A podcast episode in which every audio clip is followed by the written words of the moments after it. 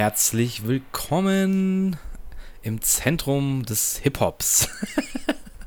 Haha, schön wär's. beim, beim Auencast. Äh, genau richtig. Eurem Lieblingspodcast für Musik, Filme, äh, Serien, Nerd-Sachen Nerd mit, äh, wie immer, dem wunderbaren Rodes High. Hi und dem wunderbaren Haro. Grüß dich. Hi, Mann. Hi, ja, hi. Ähm, welcome. Wir sind tatsächlich angekommen bei Folge 66, eine Schnapszahl. Darauf Sehr nehme ich gut. einen Schluck Bier. Ja, weil du sagst, halt- weil du, aber weil du sagst, ähm, im Zentrum des Hip-Hops, ähm, es ist ja schon irgendwie was zu feiern jetzt dieses Jahr, oder? Wie viele Jahre Hip-Hop haben wir jetzt? Ja, 50. 50 Jahre Hip-Hop jetzt vor kurzem. Also äh, er- erstmal erstmal fangen wir so an. Es, wir sind mitten im August. Hip-Hop ist 50 geworden. Ähm, wir haben eine Hitzewelle nicht, äh, nicht zu vergleichen eigentlich mit den letzten Jahren. Ähm, und ich sage euch ganz ehrlich, ich habe das Fenster auf. Ich weiß, da vorne ist der Kurfürstenplatz und es könnte sein, dass eine Sirene oder eine Tram oder irgendwas im Hintergrund ist. Ich bitte das für diese Folge zu entschuldigen, weil sonst ersticke ich hier drin. Ja, bei mir ist es ähnlich, echt. Bei mir ist es echt ähnlich. Ich, ich habe noch die Tür zu, ähm, um nicht die Nachbarn zu belästigen, aber wahrscheinlich in den nächsten 10 Minuten werde ich sie aufmachen. Äh, ja, jetzt zur Aufnahme kannst du ja aufmachen. Ich glaube, es ist ja jetzt äh, nicht so schlimm. Ähm, ja, aber du hast es schön gesagt, 50 Jahre Hip-Hop feiern wir aktuell. Ich habe auch ein richtig geiles ähm, Konzert gesehen im Yankee Stadium. Hast du das mitbekommen? Nee, gar nicht leider. Dann Was musst du da? das unbedingt auschecken. Das ist, äh, glaube ich, von dem Kanal auf YouTube Mass Appeal, die auch das Legendary Rhythm Roulette immer hochladen. Ähm, sieben Stunden Konzert, Story of Hip-Hop, also da sind alle Legenden, alle Oldschool-Legenden dabei, bis hin am Schluss dann Run DMC irgendwie die Bühne rocken, Lil Wayne ist am Start, ähm, Wu-Tang ist am Start, ähm, ich vergesse die Hälfte, Public, nee, Public Enemy war glaube ich nicht am Start, Lil Kim, meine ich, war da, also end viele Koryphäen aus, aus der alten Zeit und der, unserer Zeit auch des Hip-Hops. Ähm, kann ich jedem empfehlen. Gibt's auf YouTube, wie gesagt, sieben Stunden lang. Ich glaube, da ist für jeden was dabei. Slick Rick ist auch am Start, keine Ahnung. Also nice. richtig sehenswert. Ich habe ich hab auch nur durchgescrollt, um zu schauen, wer alles da ist, aber dachte mir auch gleich, ähm, das droppe ich auf jeden Fall in der aktuellen Folge. Ähm, ja, und wenn wir jetzt hier noch so beim, beim Intro sind, ähm, wie ihr wisst, wir laden unseren Podcast überall hoch. Ähm, wir würden uns freuen, wenn ihr das Dach irgendwie ähm, bewertet oder uns ein Like da lässt oder wenn ihr unseren Kanal auf Instagram auch abonniert. Ja, Mann. Und man kann es ja jetzt schon auf jeden Fall dazu sagen, wir haben zu dieser Folge ja auch wieder ein kleines äh, extra Video angefertigt. Ähm, so wie in den guten alten Augencast-Tagen äh, versuchen wir jetzt, denke ich, auch wieder regelmäßiger zu machen. Ähm, so kleine TikToks oder kleine Reels. Und ja, lasst Sterne da, lasst Kommentare da. Wenn ihr irgendwelche Anregungen habt, schreibt uns. Wir würden uns mega freuen. Wir wollen die 200 Follower auf Instagram auf jeden Fall knacken. Wir sind jetzt irgendwie bei 197, 198. Das ist, ist doch wohl machbar. Also, wenn du die Folge hörst, macht dein Insta auf, folgt dem Augencast. Da wären wir zwei euch sehr dankbar. Ja, auf jeden Fall. Macht es, freuen wir uns sehr. Und ja, in den heißen Tagen, wir haben uns eigentlich einiges vorgenommen, ähm, auch, auch für diese heutige Folge. Und ich freue mich eigentlich, dass wir so ein cooles Thema gefunden haben, oder? Was meinst du? Ja, definitiv. Ähm, man kann es ja äh, jetzt eigentlich auch schon spoilen. Wir haben es ja eh schon gespoilt. Die letzte Folge war ähm, West Coast. Rapper und Cruise und wir haben ja auch schon die East Coast Folge fertig, zack und pack aufgenommen, die ist ready und bereit. Äh, und ich glaube auch während der Folge ähm, von East Coast, also das werdet ihr dann wahrscheinlich in der nächsten Folge hören, sind wir schon bei einem Artist hängen geblieben, ähm, wo wir gesagt haben, der ist eine Folge wert. Und jetzt machen wir quasi die Folge davor über den Artist, den wir in der Folge danach erwähnt haben. Ähm, aber ich finde es ganz geil und wir haben uns wirklich einen Leckerbissen aufgehoben eigentlich schon. Oder äh, wir können es auch sagen, wie es ist. Oder ich auf jeden Fall kann es sagen, wie es ist, den ich auch vergessen habe. Der auch die letzten Wochen Wie meinst du vergessen hast? vergessen im Sinne von, ähm, sieht man dann ja auch in dem Reel, das ist gar nicht so, so, ähm, ja, es ist schon ein bisschen unrealistisch, weil ich weiß, wie viel Hits der Typ hat, aber dass man es auch schnell vergisst, wenn man dann wirklich mal sich die Dis Diskografie anschaut, wie viele Hits dieser Typ gemacht hat und auf wie vielen krassen Tracks er da, am Start Ja. war, am Start ist, wie viele krasse Alben er gemacht hat, ähm, ist absolut legendär. Das ist eine, eine Hitmaschine, ein wahres Hitmonster. Und ähm, wir sprechen heute über keinen geringeren als den guten Buster Rhymes now. Bust a Rhyme, ja. Ähm, äh, äh, hau einen Reim raus, so ungefähr. Ähm, Ja, ich hab, zwar nicht ähm, so entstanden, der Name, aber. Nee, das habe ich in die Story habe ich nämlich auch gehört, dass es ein, ein Footballspieler war, glaube ich sogar, oder? Hm. Ich habe irgendwas anders gelesen. Nee, ich denke, das ist, das Echt? Ich habe gelesen, so dass er in irgendeinem Studio war, wo äh, Chuck D am Start war. Also wenn das falsch ist, natürlich gibt es auch so viele Stories, die kursieren. Und dass da der Name mehr oder weniger von Chuck D kam. Eben Buster Rhyme wegen äh, Buster Rhyme. Aber es gab wohl auch einen Footballspieler, an den das eben angelehnt war, mehr oder weniger, der auch Ah, das kann sein. anscheinend Aber Buster das Rhymes mit Chuck D habe ich auch gelesen. Das ist sehr richtig. Ah ja, okay. Also es ist auf jeden Fall ein, Spitzname, den ihn Chuck, Chuck D gegeben hat. Sehr Ja, dann richtig. sind wir da schon mal gleich auf. Ja, was, äh, wo fangen wir an bei dem guten Mann? Also, ähm, groß Also geworden. Finde es ganz gut, äh, Entschuldigung, dass ich da reinfahre, ich finde es ganz gut, was du gesagt hast, beziehungsweise ähm, es ist halt wirklich so eine Koryphäe im, ich will ihn als Feature haben, so. Also was der alles für Features auch gemacht hat, ist einfach krass und meistens hat er halt bei den Features auch abgeliefert. Ähm, aber Ja. da gehen wir jetzt zu sehr ins Detail, lass uns mal von vorne anfangen, so wie du sagst, ähm, ja, wo kommt er denn her? Also, geboren in New York, der gute Trevor Tahim Smith Jr. Ähm, ich glaube sogar in Brooklyn geboren oder aufgewachsen, auf jeden Fall. Vielleicht Ähm, war es auch die, die Bronx, ich verwechsel das immer. Aufgewachsen ist er in Staten Island. Ja, ja, ich, äh, du, du greifst voraus, da bin ich noch nicht. Aber ich glaube, geboren ist er eben in, in Brooklyn, wenn ich mich nicht täusche. Ähm, und ja, seine Eltern sind dann irgendwann da weggezogen, weil sie keinen Bock hatten, dass die Kids die ganze Zeit Scheiße bauen. und, sind, und sind dann nach Staten Island. Und was hat der gute, was hat der gute Trevor Tahim gemacht? Er ist jedes Wochenende trotzdem wieder in seine alte Hut gefahren, um mit den Leuten abzuhängen. Ist doch klar, oder? Das ist doch klar, also. ist doch klar. jeder, der das kennt und weiß irgendwie, dass er ja, also da, wo er aufgewachsen ist und wo er seine Leute hat, der fährt natürlich gerne dahin zurück. Da kann ich nur ein, so ein Lied davon singen. Du bist ja richtig, in Brooklyn ist er aufgewachsen. Sehr gut, ja. Brooklyn, ja, sehr gut. Ja, ich äh, bin ja kurz vor meinem New York Urlaub. Äh, ich bin auch so gehypt. Ähm, es ist nicht einmal mehr vier Wochen. ähm, Bis, beziehungsweise in vier Wochen bin ich schon wieder zurück, also sind es noch drei Wochen, ähm, dass ich The Big Apple auschecke. Ich bin so gespannt. Es wird auf jeden Fall ein richtig geiler Trip und ich bin auch mal froh, mir diese ganzen Ecken auch mal anzuschauen. Und ich werde berichten, auf jeden Fall. Ähm, ja, auf jeden Fall ähm, aufgewachsen in schwierigen Verhältnissen, der gute Mann. Äh, der Vater dann auch irgendwann die Familie verlassen und ähm, in dem, was ich so gelesen und die Videos, die ich so gesehen habe, hieß es, äh, dass seine Mutter eigentlich die ganze Zeit nur am Buckeln war, von morgens bis abends. Er hatte nämlich noch, glaube ich, einen kleineren Bruder, wenn ich mich nicht täusche. Ähm, und er war aber auch immer schon dem Hip-Hop sehr zugetan, also relativ früh. Ähm, und dann ging es eigentlich auch schon, also warte, wie alt ist der gute Mann? Also das heißt, wie alt? 72 ist er geboren, am 20. Mai, falls sich das interessiert. Und angefangen irgendwie zu rappen hat er schon, äh, ja, 1990. Wahrscheinlich davor auch gehasselt und gefreestylt, so wie es viele gemacht haben. Schön am Cornern in New York. Ähm, Ja, mit dann weiß- 18, mit 18 die Karriere starten ist doch cool. absolut. Und zwar, er war in einer Crew, die ähm, Leaders of the New School heißt. Ähm, ja, wer ich kennt sie nicht? Also ich kenne Ja. sie auf jeden Fall. Ich kenne sie auch auf jeden Fall. Ähm, da war der gute MC Charlie Brown, MC äh, die Dinko D und Ja. MC MC Bastard Rhymes, hieß er so am Anfang. Ja, richtig, am Anfang hieß er Bastard lustig. Rhymes. Ja, ja, äh, und Cut Monitor Milo. Richtig, ja, also Ich, ein paar Tracks habe ich noch äh, im Ohr, wäre jetzt äh, übertrieben. Aber ich weiß, dass ich mir die Sachen mal reingezogen habe. Und ich glaube, ähm, das, was ich so in Erinnerung habe, ähm, war das alles ganz fett und stabil, auch schon damals. Ja, und der hat ja immer schon so, das ist ja das Ausschlaggebende, finde ich, bei Buster Rhymes, vor allem auch dann bei seinen ersten Soloalben, dass er so seinen eigenen Style halt hat im Rappen, so, dass er so dieses Chanten so ein bisschen mit reingebaut hat und das ist halt einfach, es ist halt einfach ein einzigartiger Mensch. Ich habe ihn ja, ach so, ja, die Folge ist ja noch nicht draußen, werdet ihr dann auf, äh, bei der East Coast Folge hören. Ähm, ich habe ihn ja so ein bisschen verglichen mit einem anderen Rapper oder mit, mit einem Rapper, von dem er auch wahrscheinlich viel gelernt hat. Ähm, aber ja, er ist halt sehr einzigartig in dem, wie er halt die Sachen ausspricht und das feiere ich ja immer Ja. schon sehr. Ja, das liegt aber, glaube ich, auch daran, dass seine Eltern ähm, Flüchtlinge aus Jamaika sind.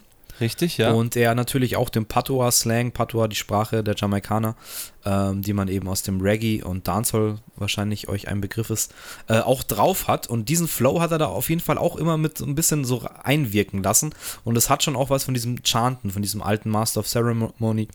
Style, wie du sagst. ja, Äh, und außerdem hat der Typ einfach schon immer, und es wird jetzt mit dem Alter noch krasser, weil sie eben tiefer wird, aber eine absolut kranke Stimme. ja. Ähm, das ist gewaltige halt einfach, Stimme, ja, stimmt. Ja, der hat einfach, er hat, ist eine Masse. Du hörst halt einfach, dass er, dass er ein Riesenkerl ist, ähm, ein Klops, Klops Mensch, sage ich jetzt mal im positiven Ja. Sinne. Ähm, und auf jeden Fall immer schon mit diesem einzigartigen Flow und dieser einzigartigen Stimme irgendwie rausgestochen. Ähm, ja, Leaders of the New School, ich meine, wenn ich mich da nicht täusche, zwei Alben gemacht. Richtig, ja, genau. Einmal Scru ähm, Scenario und dann 91 kam es raus und 93 Time. Genau. ich glaube, ähm, das Time war sogar relativ mehr oder minder erfolgreich, aber jetzt auch nicht so, ähm, dass es irgendwie durch die Decke gegangen ist. Ja, und ähm, ja, genau, das war so seine Anfangszeit, in der er auch viele Leute schon kennengelernt hat und connected hat. Ich habe immer so das Gefühl gehabt, dass er einfach ein guter Connector auch ist. So sieht man auch an seiner Crew, die er dann danach aufgebaut hat. Ähm, der hat da wirklich immer geschaut, dass er, ja, weiß ich nicht, einfach vielleicht wahrscheinlich mit anderen Leuten gerne im Studio abhängt. Hat schon früh sich mit Q-Tip connected von Tribe Called Quest. Ähm, ähm, JD hat er sich äh, connected. Also er Ja. hat schon überall, ich glaube mit EPMD hat er viel zu tun gehabt, mit der Native Tongue, äh, Tongue äh, Click, ähm, wo glaube ich auch äh, Della Soul dabei war. Also der war da überall so ein bisschen immer dabei. Also das zeichnet Ja. ihn auch aus. Das sieht man auch danach dann, vor allem auch die späteren Alben. Er hat immer Features, immer nice Features am Start. Absolut. Ja, ich habe ähm, ein lustiges Video gesehen, ich glaube von Man's Health. Die haben gerade auch irgendwie so eine Serie, da war, also das heißt Stimmt, eine Serie, ja. die haben äh, YouTube-Videos, wo letztens Method Man noch da war und ähm, jetzt eben auch Buster Rhymes. Die zwei Videos habe ich bis jetzt gesehen. Und die erzählen einfach so Untold Stories oder so, so komische Mythen und äh, ja, erzählen da so ein bisschen aus dem Background. Und er hat dann auch ein bisschen aus der Zeit, ähm, weil sie eben auch gemeint haben, wie kam es denn zu Connection mit Q-Tip und eben die ganze ähm, Native Tongue Gruppe, wie er da so reingerutscht ist. Und er hat gemeint, so, er, er war da schon mehr oder weniger ähm, auch willkommen und gern gesehen, aber es gab auch wirklich ähm, Momente, wo dann auch ein, ein ähm, Q-Tip oder äh, andere Leute ihm gesagt haben, nee, also Buster, morgen brauchen wir dich nicht, gell? morgen bist du nicht im Studio. Ja, okay. Und er hat gemeint, dass er dann irgendwen anders angerufen hat, der, wo er wusste, der fährt heute Abend ins Studio, ja, und den dann angerufen hat, ja, du bist da, oder? Ja, okay, dann komme ich mit dir mit, so quasi. Und immer, immer sich so den, den Weg gesucht hat, quasi trotzdem im Studio zu sein, obwohl die ihm klar gesagt haben, er soll nicht da sein. Und so hat er es eben dann auch geschafft, eben auf vielen Features da äh, dabei äh, zu sein und ähm, ja, halt immer, immer sich ins Studio zu schmuggeln, sozusagen. Okay, nice, lustige Story. Das ist schön, dass man sowas auch mal hört, weil man hört immer nur immer diese Friede, Freude, Ei- der Eider, Eierkuchen und weiß jetzt auch nicht, warum das die Leute gesagt haben, dass er nicht kommen soll. Aber ich finde es halt interessant, weil man kennt es ja selber, wenn irgendwas geplant ist, man versucht es sich ja irgendwie dann auch so einzurichten, dass es für alle passt. Und manchmal, ja, will man halt gewisse Leute da nicht da haben oder denkt sich halt, vielleicht ist das auch zu viel für den Künstler, den anderen Künstler, der da dann kommt.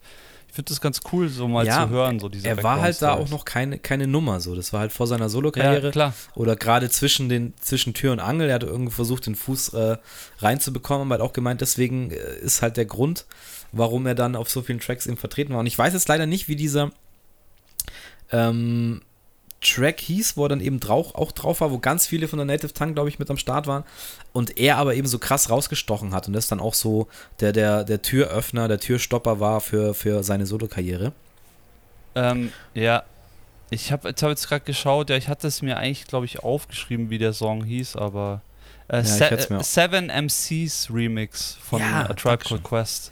Das war anscheinend genau. ein Remix und da war er dann mit drauf, da hat er sich dann drauf geschmuggelt wahrscheinlich. draufgeschmuggelt und gleich halt irgendwie seinen Fußabdruck, der wahrscheinlich äh, Schuhgröße 54 ist oder so, ich weiß es nicht genau. ja, der ist schon groß, glaube ich, der ist schon an die zwei Meter fast. Also ich weiß nicht, aber- st- steht leider hier, glaube ich. Also Nee, ich steht auch, ne, also diese Größen von Leuten stehen höchstens bei Basketballspielern, aber sonst stehen die Ja, eigentlich das nirgends. kann man googeln, jetzt komm. I google that shit for you. Ja, Ähm, ich, ich würde gern schon mal, also klar, diese Zeit ist super interessant. Man kannte ihn vielleicht auch aus der Zeit von äh, dem Song von Ah. Craig, Ma Craig Mack, ähm, Flavor in Your Ehe. Da war er auch schon mit dabei mit seiner sehr funny Line. Ähm, das ist übrigens auch ein sehr nicer Song. Craig Mack, Flavor in Your Ehe. Ja, Mann. Äh, 1,85, gar nicht so, so krass, Ah, okay, alles klar. wenn das stimmt. Kurz für die, für die Nerds der Statistiken und Größen unter euch. Ja, genau. Ähm, aber dann So, würde ich gerne schon mal starten mit dem ersten Album, weil man muss ja ehrlich sagen, seine Diskografie ist ja sehr lang. Und Oh ja. ähm, für mich kannst du noch mal sagen, für mich wirklich einer der Heroes der 90er. Klar, ich sage immer als erstes Wu-Tang, aber ich habe halt immer schon abgefahrene Leute geliebt. Äh, ich sage immer, ich habe auch gerne Björk gehört, vielleicht zu Ende der 90er.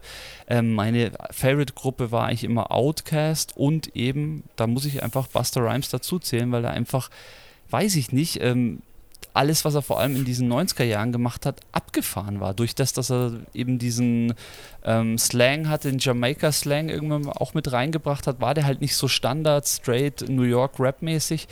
Und das hat man halt oft auch an seinen Auswahl, an seinen Instrumentalauswahlen gehört. Und ja, für mich sehr besonders. Ich finde es sehr schade, weil ich habe mich natürlich auch ein bisschen eingelesen und da stand schon ziemlich offensichtlich, dass vor allem seine ersten Alben, die ersten vier Alben bis ja, ersten vier Alben eigentlich so also in, den, in Amerika gar nicht so krass gechartet sind. Muss natürlich dann auch noch dazu sagen, dass in den 90er Jahren Hip-Hop noch nicht so groß war.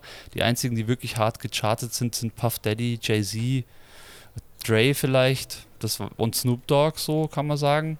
Und Tupac, also es gibt schon ein paar natürlich, aber Buster war jetzt nicht, also war jetzt nicht mit einem Überhit dabei. Das kam dann alles erst später bei ihm. Schade eigentlich, weil für mich vor allem, ich habe heute, war heute im Auto gesessen und bin rübergefahren nach Puchheim und habe The Coming reingehauen und allein schon das Intro haut mich einfach vom Hocker. Wahrscheinlich hab, verbinde ich da einfach auch so viele, weiß ich nicht, Erinnerungen damit, aber das ist so klassisch, einfach fetter Beat, fette Bassline. Ja, absolut. Können wir auch einfach damit starten. The Coming von 1996, sein erstes Soloalbum. Ähm, und, und wie du schon sagst, also allein die Coverarts, allein ähm, seine Haare, Videos. Äh, allein sein äh, Videos, allein sein, sein Stil, sich anzuziehen, ähm, war halt immer irgendwie Extra, einfach anders wie die anderen. Ja. Ähm, ich finde es sogar ein bisschen mehr als extravagant, schon einfach so ein bisschen, bisschen, wie du sagst, diese, diese freakige Richtung, die einfach Sachen komplett über Bord oder alle Regeln über Bord werfen. Ähm, aber ja, das Album The Coming ist eine großartige Platte für ein Debütalbum, muss man das einfach sagen. Ja. Ähm, ich, ich weiß jetzt nicht genau, wie viel sich das verkauft hat. Ich glaube, es war wirklich tatsächlich nicht so erfolgreich. Es hat dann schon echt bis in die 2000er fast gedauert. Aber wir werden jetzt auch sehen und ihr natürlich, wenn ihr euch das reinzieht, sehr gerne, werdet ihr es auch hören, ähm, dass äh, das von Anfang an so eine gewisse, seinen eigenen Style halt hat und es zieht sich auch durch über die ersten drei, vier Alben. Ähm, aber ich finde schon, dass er, und das ist auf dem ersten Album auch der Fall, auch immer ein Typ war der Hitsingles. Der hat immer auf jedem Album mindestens ja. einen Track, und es ist schon auch auf dem Becoming so mit ähm, ja. Wuha, ähm, den ja, jeder Hip-Hop-Fan also feiert und zelebriert, auch wenn man jetzt die anderen, also, also er macht auch, finde ich, immer sehr lange Alben, ähm, wobei, gut, das, ähm, The Coming geht, es hat 13 Tracks, aber wir werden nachher sehen, dass er dann auch Alben hat mit sehr viel mehr Tracks. Ähm, und mit Wuha auf jeden Fall ein Track, den jeder schon mal gehört hat. Und auch, auch wenn wir jetzt, wenn ich dir jetzt sage, äh, Wuha und du sagst, oh, kenne ich nicht, ich mache das Lied an und du hörst den Hook und du hörst das erste Mal Wuha, also wie Buster Rhymes das ausspricht, und du kennst diesen Track. Jeder hat es schon mal gehört und äh, es bleibt im Ohr, weil es einfach dieser ganz gewisse Stempel ist, den Buster da damals schon aufgedrückt hat. Passt eigentlich perfekt zum Start, finde ich, dieser Song, weil ich meine, niemand würde das jemals so in einem Refrain reinhauen. Und auch bis heute gibt es keinen mehr, der, weiß ich nicht, teilweise so Lines findet. Also für mich ist Buster Rhyme vor allem textlich und äh, wie er es auch ausspricht, einfach im Begriff von, von, von Sprechgesang oder von, von Rap. So, das ja. ist einfach was ja, Besonderes. Er hat so eine Art, die Sachen dann auch irgendwie in die Länge zu ziehen und ähm, finde auch ein gutes Beispiel ist gleich der zweite Track, Do My Thing, auf dem The Coming Album. Oh ja. Aber das ist auch so, ähm, ich weiß jetzt nicht genau, wie er reinkommt, aber irgendwie mit Do My Thing. Also der zieht die Sachen auch so komisch in die Länge und geht dann so hoch und runter ähm, und dafür ist seine Stimme und sein Flow einfach prädestiniert. Ähm, er ist auch ein Rapper, der, das hat sich dann auch über die Jahre noch mehr etabliert, der auch gut ist im Double-Time-Rappen, im Schnell-Rappen und das dann gemischt mit diesem so diesem, diesem Vibrato noch irgendwie im Flow, ähm, das, das, das verstärkt das Ganze halt nochmal. Und deswegen klingt das alles relativ krass und fett. Und das, ja, also selten, was heißt selten? Das ist jetzt eine gewagte These, aber ist äh, für ein Debütalbum, für die erste Platte von einem Artist, ähm, was ganz was Besonderes und ist, ist ein Alltime Classic für mich. Ja, sehr gut, sehe ich genauso. Von dem Wuha-Song gab es natürlich auch einen fetten Remix mit keinem geringeren als äh, Old Dirty Bastard von der Wu-Tang Crew. Ähm, sehr geiler Remix, gibt es auch ein sehr geiles Video, das lief auch auf ähm, MTV hoch und runter. Ja. Einfach auch ein Klassik-Video und da haben wir es gleich schon. Ein Video ist einfach auch so ein Ding. Ich glaube, er hat einfach die Fischoptik im Rap-Video ähm, publik gemacht und seitdem ist es, also es war ja eigentlich in den 90er Jahren nicht wegzudenken und Buster Rhymes hat es einfach mit seinen Moves ja. Also Fisch, drauf. Fischei, Kamera und dann Buster Rhymes noch wirklich ähm, ein Zentimeter gefühlt vor der Kamera mit seinem Gesicht. Ähm, für alle, die Buster vielleicht auch nochmal auf, auf einer netten Art und Weise kennenlernen wollen, falls sie, falls sie ihn nicht schon kennen. Es gibt da auch eine, ein super Interview. Äh, was heißt Interview? Ähm, ich darf mal den großen Stefan Raab äh, auspacken. Kannst du dich noch daran ja. erinnern, wie der zu seiner ja, Viva-Zeit so ähm, mit Buster Rhymes, Spliffstar und noch einem anderen Kollegen an der Ecke mit seiner Ukulele einfach ähm, Hier kommt die Maus gerappt hat und Buster auch den Hook dann oder gebeatboxt hat und auch noch die Hook gemacht hat. Ähm, ist sehr zu empfehlen und da, da sieht man ja einfach auch schon, wie, wie der Typ drauf ist, dass der sich auf so einen Quatsch auch irgendwie einlässt und dann auch, ach, hier kommt die Maus und mit seiner einzigartigen Stimme dann irgendwie noch raushaut. Ähm, ja, einfach ein geiler Typ. Ja, lustig und auch nach wie vor, also der hat ja nichts von seinem Charme, sage ich jetzt mal, verloren. Der ist ja einfach ein funny Kerl. Würde ich echt gerne mal kennenlernen, sage ich ganz ehrlich. Ich glaube, dass der einfach ein ganz lieber und lustiger Zeitgenosse ist. Ja, Sehr auf jeden Fall. Mein Gott, auch, auch ein bisschen Dreck am Stecken gehabt, auch anscheinend ein bisschen Anger-Management-Probleme gehabt im Laufe seiner Karriere. Auch äh, Unterhaltszahlungen wurden äh, erklagt und sowas. Gut, aber das ist auch so eine Sache, die sich äh, im Rap-Game der 90er, ich will das jetzt nicht schönreden oder sagen, das ist okay oder so, aber ich glaube, das war damals halt irgendwie, ähm, ja, gab es öfters in der Zeit. Eigentlich bei jedem so gefühlt. Gefühlt bei jedem. Das ist echt, es ist echt ein bisschen krank. Ja, ähm, coole Platte. Ähm, ich glaube, bei mir ist es so, ich könnte da fast jeden Song nennen. Ähm, die 13 Songs. Es ist wirklich einfach ein Ding, das muss man einfach mal wirken lassen, so finde ich. Vor allem die ersten Platten sagen ja dann auch immer, so zeichnenden Künstler finde ich immer ganz gut. Meistens ist es dann so, wenn sie dann weitergehen, auch bei Buster ist es so, dass dann irgendwann wirklich äh, krasse Teams auch hinter sich hatte und auch anderes Level dann äh, ah ja, das passiert wollte ich ist. noch sagen. Genau, hau raus. Ist auf jeden Fall auch ein ein Dude, der das Remix-Game irgendwie gepusht hat, weil gefühlt von, ja, von jedem krassen Hit gibt es auch dann nochmal ein Part 2 oder ein Remix ähm, und teilweise sind die Remixe dann auch nochmal bekannter oder noch mehr steil gegangen. Ähm, wie du jetzt eben schon sagst, mit UH, da geht es ja schon los auf dem ersten Album, dann featuring ähm, ODB mit dem legendären Video. Ich glaube, die haben dann auch Zwangsjacken an, wenn ich mich nicht ganz täusche. Genau, richtig, das, das wollte ich auch noch sagen. So, so eine Gummizelle. Genau, Irrenanstalt, Gummizellen-Video, wo der ganze Style halt irgendwie da auch wieder dazu passt. Ähm, ja, wollte ich Ja, sehr, sehr gut mit dem Remix-Ding, ähm, sehr richtig. Und da merkt man auch wieder dieses Connector-Ding von ihm. Er hat halt einfach seine Sachen nicht versteckt, sondern er hat es halt jedem DJ reingedrückt. Und die DJs hatten vielleicht dann teilweise auch Bock, weil sie ihn so cool fanden, dass sie irgendwas geremixed haben. Und ich kann mir auch ganz gut vorstellen, dass dadurch auch sehr viele neue Songs dann und Songideen entstanden sind mit einzelnen Produzenten weil er einfach so ein ja, musikoffener Kerl ist. Ich sage jetzt nicht, dass er jemals von Rap irgendwie oder von Hip-Hop weggegangen ist, aber er hat schon sehr viel Instrumental, die sehr experimentell sind, auch in den späteren Alben dann. Ähm, und auch schon im ersten Album hat man gemerkt, ähm, das, und das muss ich allgemein sagen, auch in den 90er Jahren hat da schon sehr viel verschiedenartige Beats drauf gehabt, weil es gibt ja auch in den 90er Jahren immer Künstler, die einfach eine Richtung gefahren sind. Mir fällt da immer Mob Deep zum Beispiel ein, wo einfach klar war, okay, das ist düster, das muss, das, das muss einfach drücken so. Ähm, aber Buster Rhymes hat vor allem auch auf dem, schon auf dem ersten Album, auf dem Coming-Album, sehr, sehr äh, virtuose Beats benutzt und das ging natürlich dann mit dem zweiten Album weiter und immer weiter eigentlich. Das finde ich Definitiv. Können wir auch gleich mal reinschmeißen. Also ein Jahr später, dann auch schon 1997, werden Disaster Strikes. Ähm, finde ich, ist eine, eine, eine, ziemlich nice Weiterführung von dem The Coming Album. Also reiht sich ja. da voll mit ein in diesem ja. Stil. Ähm, du sagst es schon, er, er hat halt auch, glaube ich, eine andere Art von Beats gepickt.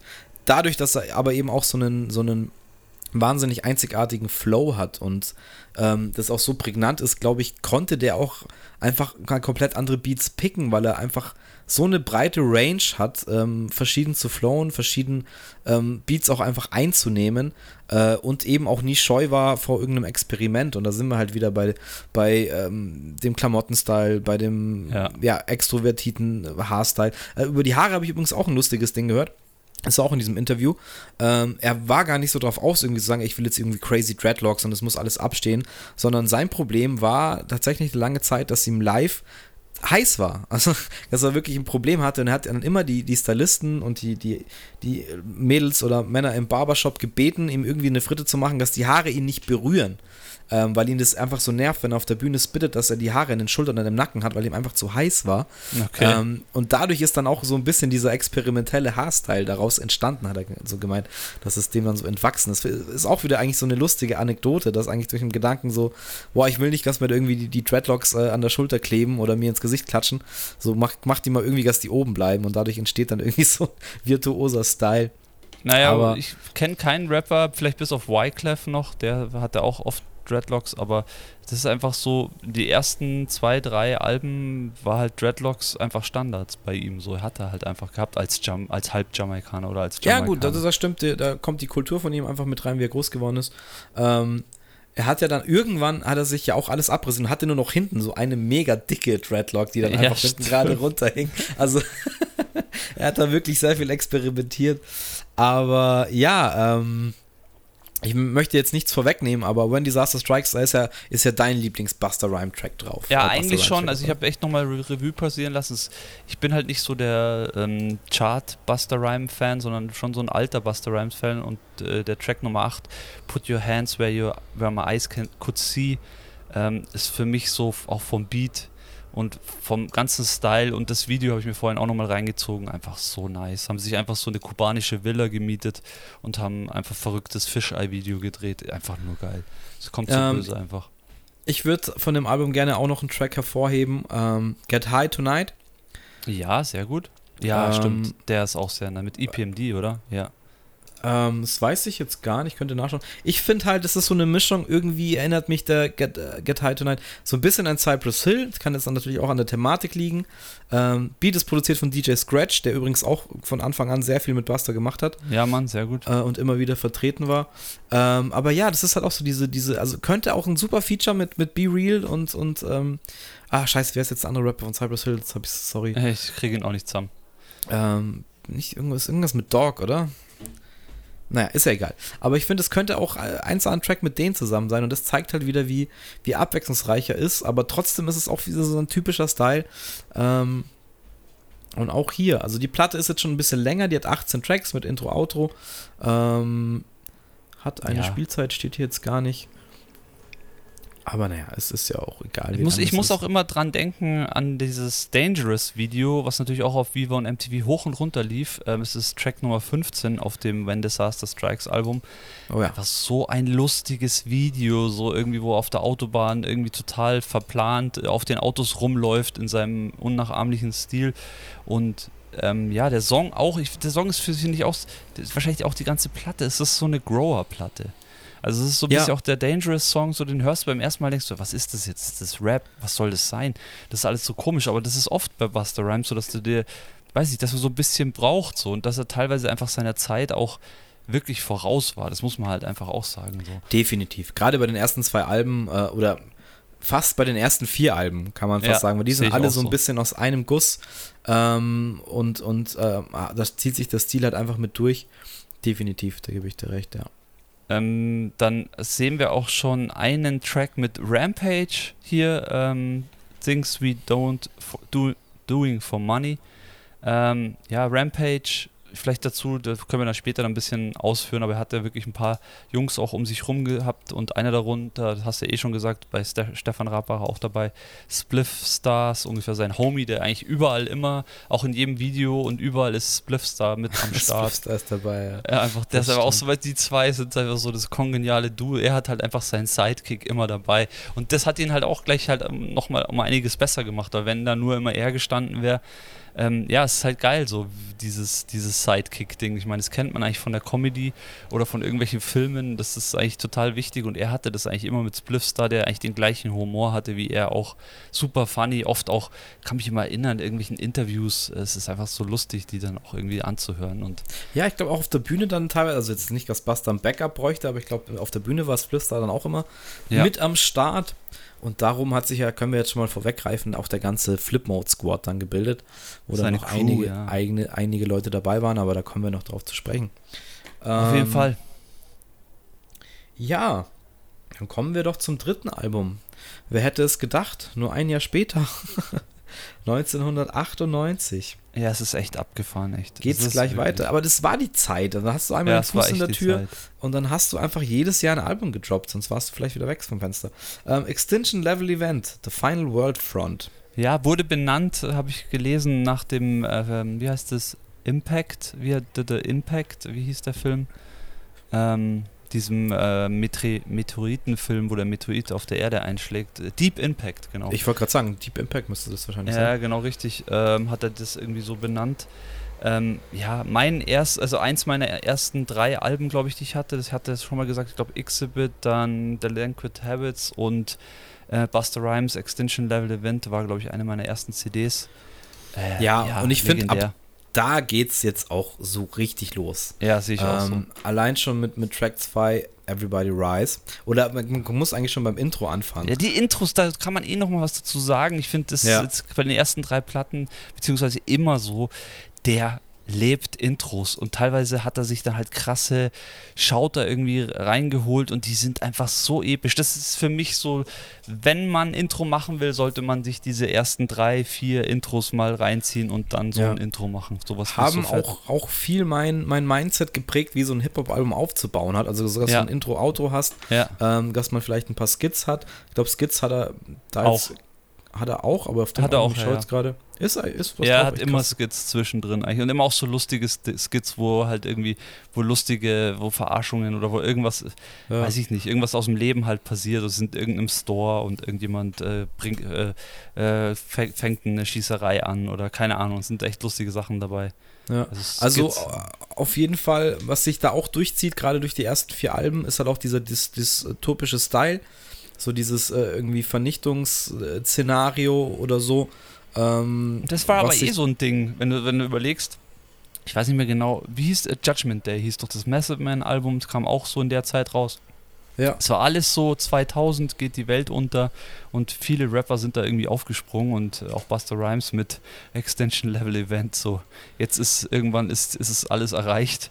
Wir haben 2023 und wir haben immer noch kein Extension Level Event. Noch nicht. Noch nicht, ja. Mit Corona sind wir sehr nah dran gekommen, glaube ich, aber ja, ja noch, noch geht's weiter für uns. Ja, ja und dann ähm, grandioser Track Nummer 2, Everybody Rise. Ja, Mann. Ich nice. finde einer seiner absoluten Klassiker, der, der auf jeden Fall, ja, für mich bis heute äh, Bedeutung hat und sofort auch, als ich mich auf die Recherche begeben habe, einer der Tracks war, wo ich sage, fuck, stimmt, den gibt's ja auch noch. Wo ist der drauf? Weil Bass ist auch einer, da komme ich auch ein bisschen durcheinander, wo was drauf ist, ja, weil voll. er einfach so viele geile Hits hat. Ähm, und was habe ich mir jetzt noch aufgeschrieben bei dem Album? Ja, hm. Tear the Roof Off ist, ist, ist da auch noch drauf. Ähm, ich finde, das ist auch. Da geht es halt schon los mit diesen. Ähm, also ich, ich sage jetzt mal, das steht leider nicht dabei, von wem der Beat produziert ist, aber ich finde, da geht schon los, dass man, also als heutiger Hip-Hop-Fan oder auch der Zeit von den 90ern bis in die 2010er Jahre rein, wenn man ja, jetzt diese ja. 20 Jahre ähm, Hip-Hop gehört hat, da kriegt man schon ein Gefühl dafür, dass Buster mit den Neptunes sehr gut zusammenpassen wird. Ja, sehr gut. Was weißt du, wie ich meine? Wenn du, wenn du das damals hörst und kennst schon die Neptunes, ähm, ja. Oder das heute, heute hörst von damals. Und äh, Tear the Roof finde ich auch, ist auch so eine irgendwie Eric Sermon-Richtung, aber ich glaube, es ist nicht von Eric Sermon produziert, aber irgendwie abgefahrener Beat und ähm, ja. ja, aber allgemein, allgemein muss man das einfach von Buster Rhymes sagen, dass der mit jedem Produzenten einfach abgeliefert hat, auch, auch mit jedem Feature-Gast. Also jetzt ist hier auf dem Album Track, äh, ich habe drei Songs mir rausgeschrieben. Track 10, Gimme Some More, darf man natürlich nicht vergessen. Es war so der Klassiker auf dem Album. Und natürlich der Übertrack, den sich äh, jeder reingezogen hat, weil der auch so ein legendäres Hype Williams, total schniekes Studio-Video ähm, dazu gab, ist der Song What's Gonna Be mit Janet Jackson. Ähm, natürlich Oh, auch ja. legendär, die, die Queen ähm, am Start zu haben und mit der einen Song zu haben. Ist halt, also es gibt, glaube ich, auch keinen anderen Artist, glaube ich, den ich kenne, der mit Janet Jackson einen Song hat. Und der 18er Song, Song Nummer 18, This Means War mit Ozzy Osbourne. Ja, den habe ich mir auch aufgeschrieben. Ähm, auch sehr ungewöhnlich für die, also was heißt ungewöhnlich, aber ist halt irgendwie ein, ein Black Sabbath ähm, Sample äh, von Ja. Iron Man und ähm, nicht nur so, dass es gesampelt ist und Buster das aber auch sehr geil macht auf diese Nummer. Nein, er hat einfach noch Ozzy Osbourne am Start, der da auch einen Part mit drauf hat. Ja.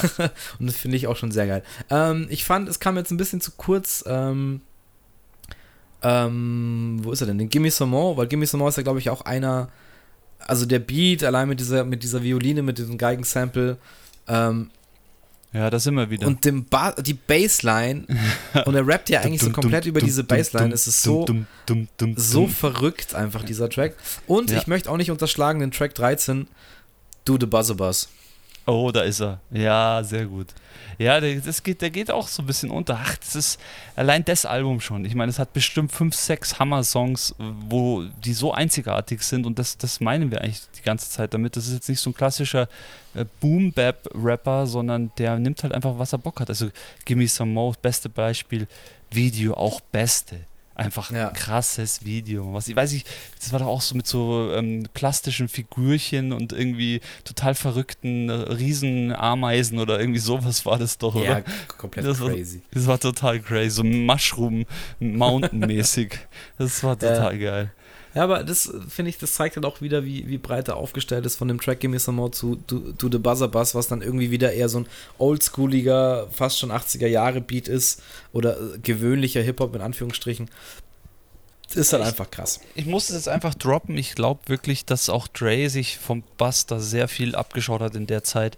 Weil wenn du jetzt überlegst, so diese ganze Geschichte, die mit, wie es mit Eminem gestartet hat, wie, wie sie ihn im Marketing durchgezogen haben, wie sie die Videos gemacht haben, die waren schon auch in diesem lustigen Stil von diesem Gimme Some Mo oder von dem Dangerous oder so, weißt du, was ich meine? So, das war Ja. alles so ein bisschen, so haben die sich da diese Ideen so ein bisschen, ist ja oft so im Hip-Hop, man befruchtet sich ja gegenseitig und Jahre danach gibt es halt Ideen, vielleicht wurden Ideen weitergeführt, aber das habe ich mir schon öfters mal gedacht, vor allem bei Eminem, ähm, ja, da, da hat er einfach sich bedient und äh, das dann für ähm, The Real Slim Shady zum Beispiel und so. Da war es noch nicht so, aber was, was war dieser Song? Ähm, ah, fällt mir jetzt der Name nicht ein. Egal, aber ihr wisst, was ich meine, glaube ich, da draußen. My Name is, meinst du? My, ja, My Name ist ja genau Ja, gerade beim Da ersten Album. Beim ersten Album Ja. finde ich, da, das sehe ich, verstehe ich, was du meinst. Ähm, ja, nichts, äh, oder wahrscheinlich auch gerade Dieses deswegen. Verrückte, ja, so ein bisschen so reingebaut, ja.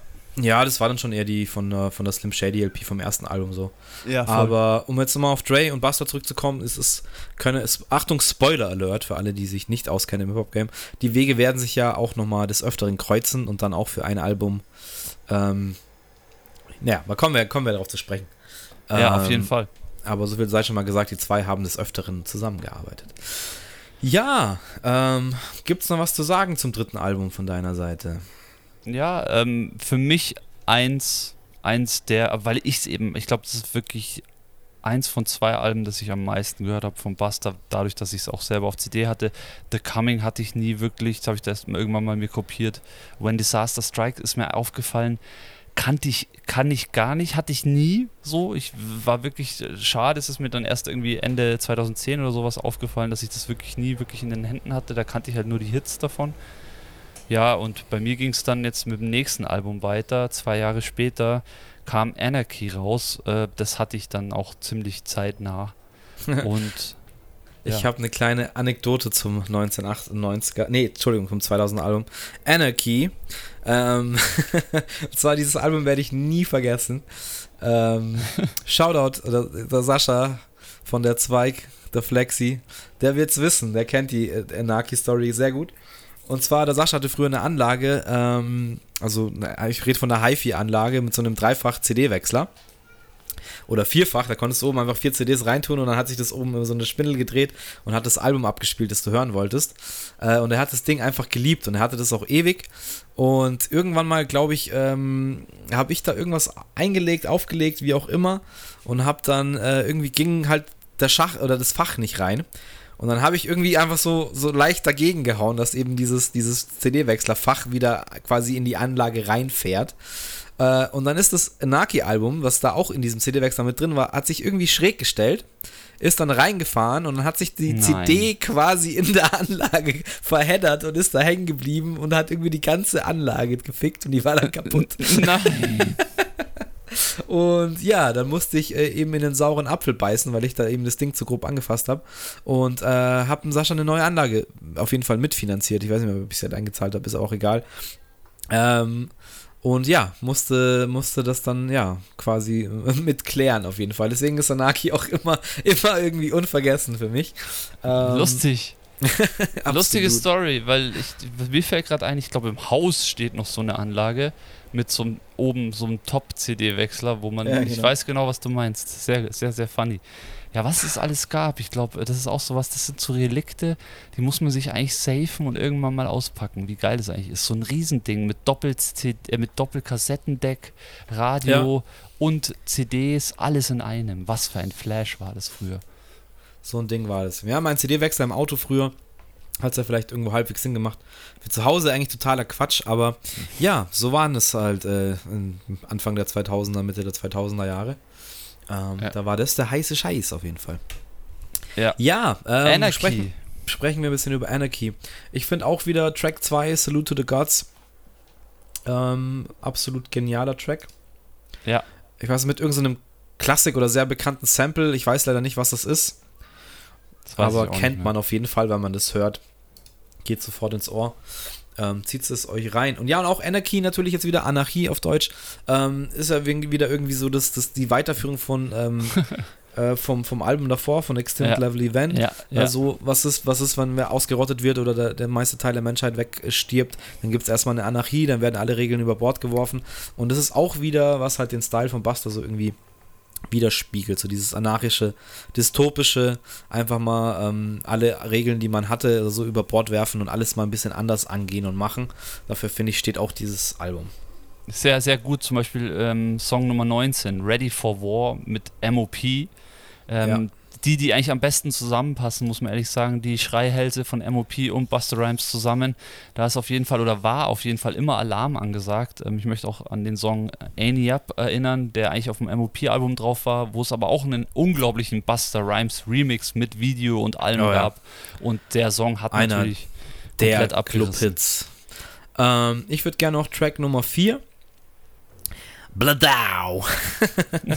Hervorheben, auch ein hammerkrasser Beats, der auch einfach zu Buster passt wie die Faust aufs Auge und sein Flow da wieder absolut zum Tragen kommt. Ähm, kann ich absolut nur empfehlen. Oh ja, und ich sehe gerade, weil ich denke mal, der Beat ist so fett, von wem ist denn der? Ja, Scott Storch, Baby. Da ist er schon mal am Start. Ja, Mann. Da ist er, in den 2000er. 2000er, ja, da ging seine Ära auf jeden Fall richtig steil. Hat er sich schon getrennt vom Dre? War er schon allein unterwegs? Ich glaube auch, ja. Er hat sich ja eigentlich nach dem, nach dem Chronic 2001, Ah ja, stimmt. Da was er dann 99 kam, da war er noch Ja. Keyboarder für Dre weg. Ja, oder, oder Pianist oder wie auch immer. Und ich glaube, ja, in den 2000ern, dann ein Jahr später, hat er schon äh, Solo-Sachen, oder das heißt Solo-Sachen, hat er viel produziert. Ja, was gibt's noch zu sagen ähm, zu Anarchy? ja Street Song. Shit. Street, Street Shit, Shit genau. würde ich gerne noch erwähnen, wolltest du, hast du noch auf dem Zettel? ja, richtig. Track Nummer 6, produziert vom legendären Jay Diller. Haben wir ja vorher schon erwähnt, dass er da auch die Connection hatte zu den Tribes und ähm, ja, wohl auch noch Detroit zu Jay Diller die Fühler ausgestreckt hat. Irgendwie auch so eine Combo, die einem erst komisch erscheint, aber andererseits auch wieder absolut zusammenpasst, würde ich sagen. Ja, und das ist eben genau das bei Buster Rhymes. Ich kann es nur immer wieder wiederholen. Das ist einfach, weiß ich, den kannst du mit jedem oder der hat einfach auf jeden Bock gehabt, der hat in jedem irgendwas gesehen, der konnte aus allem was machen. Das ist für mich so ein bisschen der Dre des Raps, so habe ich Ja, irgendwie das er Gefühl. hat sich ja doch auf alles eingelassen. So. ja, Das das, ist musste auch, erstmal äh, können. Auch so. später dann so auch auf elektronischere Sachen, da werden wir auch noch mal drauf zu sprechen kommen. Stimmt, ja. Ähm, oder wie, jetzt vorher mit dem Ozzy Osbourne Track, wo dann einfach irgendwie was Rockiges ist und er passt da irgendwie auch in, in jede Schublade, kriegst du Buster irgendwie rein oder er br- zerbricht jede Schublade. Äh, Eher so, ja. Und macht sich den Platz, keine Ahnung, wie man es sagen soll. Aber ja, auch da einfach wieder geil. Ja, Was Street ich cool- auch. Was ich Street Shit Der sehr Beat nice ist so krass, Alter. Ja, allgemein, also auf dem Album ist, ist wieder dieser 2000er Break, wo einfach auch nochmal beattechnisch nochmal einiges nach vorne ging und wo einfach diese Mega-Producer dann auch an den Tag getreten sind, weil sie es sich einfach hart in den Studios gegeben haben. Ähm, ja, wichtiger Track für mich auch The Heist, äh, Rake One, The Chef, Ghostface Killer. Ähm, ähm, sind echt einige dabei von Wu-Tang auch sehr wichtiger Track. Sieht man auch, dass der mit Wu-Tang auch gerne mal abgehangen ist. Das ist einfach ja. nice zu sehen. Ähm, ja, ich finde auch mit Wu-Tang passt auch wie die Faust aufs Auge. Ähm, weiß nicht, warum. Er könnte auch ein Wu-Tang-Member sein. Das wird absolut irgendwie dazu passen, finde ich. Ja, sehe ich auch ähm, so. Track Nummer 9, All Night, produziert beim guten, vom guten Swiss Beats. Ey, der hat da eigentlich auch schon die ganzen unglaublichen Produzenten am Start. Hat er sich wirklich da schon bei dem Album, hat er schon einfach alle am Start so gefühlt. Also Producer-mäßig. Absolut irre. Also Jay Diller ist, ist nochmal, ist bei Fire auf dem Track nach, äh, Live It, äh, nach Street Shit am, äh, nee. Also Street Shit ist von Jay Diller, Live It Up ist von Jay Diller. Ähm, dann, was habe ich jetzt gesagt? Jetzt komme ich durcheinander. Dann ist All Night, der ist von Swiss Beats. Dann kommt aber, glaube ich, auch wieder ein Diller-Track. Also ja, genau. Der Track Nummer 10, Show Me What You Got. Und da muss man ja immer auch zurückdenken an die Zeit. Da waren wir ja noch nicht wie jetzt, dass man sich hier die Spuren und die Songs und die Beats hin und her schickt und man nimmt mal schnell noch was zu Hause in der Booth auf. Das hat man ja damals nicht gemacht. Die sind ja immer ins Studio gegangen und haben sich mit den Jungs getroffen und haben eine Session gemacht. Und das ist ja schon, also sieht man schon, was er vor allem in diesen ersten Jahren, was der gearbeitet hat, der Kerl. Aufgetreten ist er auch noch, also ähm, der hat wirklich Hip-Hop gelebt, muss man sagen. Richtig nice. Ja, muss ja auch so sagen, dass er einfach einen, einen krassen Output hatte. Hat, ja, ja, klar. Ähm, weil äh, auch das wieder ein Album halt mit äh, hier, keine Ahnung, äh, über 20 Tracks, klar auch wieder Intro, Outro, vielleicht auch ein paar Skits, aber insgesamt 22 Tracks. Ähm, jetzt sehe ich auch gerade, haben wir auch voll unterschlagen, ähm, Why We Die featuring ja, DMX. Und äh, Jay-Z. Also Jay-Z auch noch mit dabei. Ja, Krass. Mann ach, absolut krass, was da alles schon in den 2000ern, also äh, wie du sagst, einfach ein, ein typ, ein, typ, der das liebt, irgendwie auch mit anderen Leuten zu ko kollaborieren, der da wahrscheinlich auch irgendwie aufgegangen ist und das auch nie aufgehört hat und wahrscheinlich auch deswegen ein, ein Charakter, der auch so krass beliebt ist, einfach in der kompletten Szene, weil ja. Er kann mit jedem, er macht mit jedem und es kommt immer was Geiles dabei raus, ey, Respekt auf jeden Fall dafür. Ja, sehe ich auch so dann haben wir ja eigentlich jetzt hier diese ersten vier, die so, finde ich, so eine Dekade so ein bisschen äh, verbinden. Ja, ähm, Ende der 90er bis 2000 auf jeden ja. Fall. Also diese fünf Jahre oder vier Jahre, es sind eigentlich nur vier Jahre, sagen wir mal fünf Jahre, krass durchgerockt, der Kerl, und dann hat er eigentlich genauso weitergemacht. 2001. Ja, 2001 hat er den Vogel abgeschossen. Also ja, eigentlich schon, ja, sehe ich auch Millennium, so. Millennium, alle haben überlebt und äh, Buster Rhymes bringt Genesis am Start und das ist halt mal also, das ist so auf die Albumlänge gesehen, was da alles drauf ist. Ja, ist so krass. Ey, das Wer so da alles drauf ist. Also, ihre Platte, ja, meine ich. Jeder mein ich. drauf, gefühlt. Das ist wie so ein Feature-Album, finde ich. Das ist einfach Eigentlich ja, auch von den Produzenten her. Also es geht gleich los mit Everybody Rise Again. ja. Mit einem absoluten Classic Beat, der eigentlich so beim ersten Hören denkt man vielleicht, es ist, könnte ein Dre Beat sein oder sowas. Ja, ähm, wahrscheinlich ist es sogar ein Dre Beat. Nein, ist es nicht. Es sind ah, ein paar Nummern mit Dre, auch auf diesem Album mit schon mal Spoiler Alert, aber äh, Everybody Rise Again, Just Blaze. Just Blaze? Ciao, ciao, ciao. Und ja klar, ähm, also. Ist, finde ich, fast nochmal besser wie der erste Everybody Rise ähm, wenn man es irgendwie schafft, da nochmal Besser, was ja. draufzusetzen. Ja. Und es geht jetzt auf diesem Album einfach die ganze Zeit so weiter. Track Nummer 3, As I Come, mit den Neptunes, eben für Red und Chad Hugo. Da ist da er. ist das, was ich vorher gemeint habe. Wenn man das hört, dieser Beat ist, also da bin ich mir auch sicher, war er auch schon so, so gefestigt im Game, dass er auf Produzenten zugegangen ist und die für ihn dann natürlich auch äh, den Buster-Style versucht haben zu machen. Aber das ist das, was ich gemeint habe. Hört euch mal As I Come Back an. Neptunes und Buster, das passt wie die Faust aufs Auge. Auch dieser wie der krasse Bass erstmal reinkommt und dann, wenn der Part losgeht, dann diese hellen Synthes einfach kommen. Ja. Es ist genauso wie Busters Flow, einfach ein bisschen crazy, aber es passt wie die Faust aufs Auge. Ja, legendäres Album. Also es ist, ist, wirklich bis jetzt jedes Album einfach, einfach fett. Also das ist alles ja, so. Jedes, jedes für sich und, und, da schießt er jetzt halt komplett den Vogel ab. Ähm, ähm, Track Nummer 4, Shut Him Down, 2002, produziert von Pete Rock. Alter, krass. Da kann man halt auch, was soll man dazu sagen, Pete Rock, absolute New Yorker Beat-Legende, der auch das Sample-Ding revolutioniert hat zu einer Zeit oder ja, auch mit CL Smooth äh, die, die Alben oder die Soul Survivor Alben absolut legendär. Und das ist jetzt einfach so eine komplette eigentlich 90er oder Anfang 90er Boom Bap Nummer und Buster fügt sich da auch einfach so geschmeidig wie, wie ein Stück Seide äh, über diesen Beat und es passt wie, wie, ja, als hätte er nie was anderes gemacht, aber er macht trotzdem eigentlich die ganze Zeit irgendwas anderes. Er musste eigentlich jeden Song hier ansprechen, das ist echt krass. Also das, ich glaube, das Album habe ich, es sind drei Alben, die ich wirklich tot gehört habe und das ist auch eins davon. Das absolut. Ja, Track Nummer 5, Genesis, ähm, Genesis produziert bei Dilla. Ist er einer von den bisschen ruhigeren, vielleicht mal Durchatmer-Tracks. Auch wieder Dilla, stimmt. Ja. Und dann lassen wir jetzt mal schnell durchschauen. Ja, Raw Digger ist äh, am Start, the, the, the First ja. Queen von Flipmo Squad sozusagen. Von seiner Crew.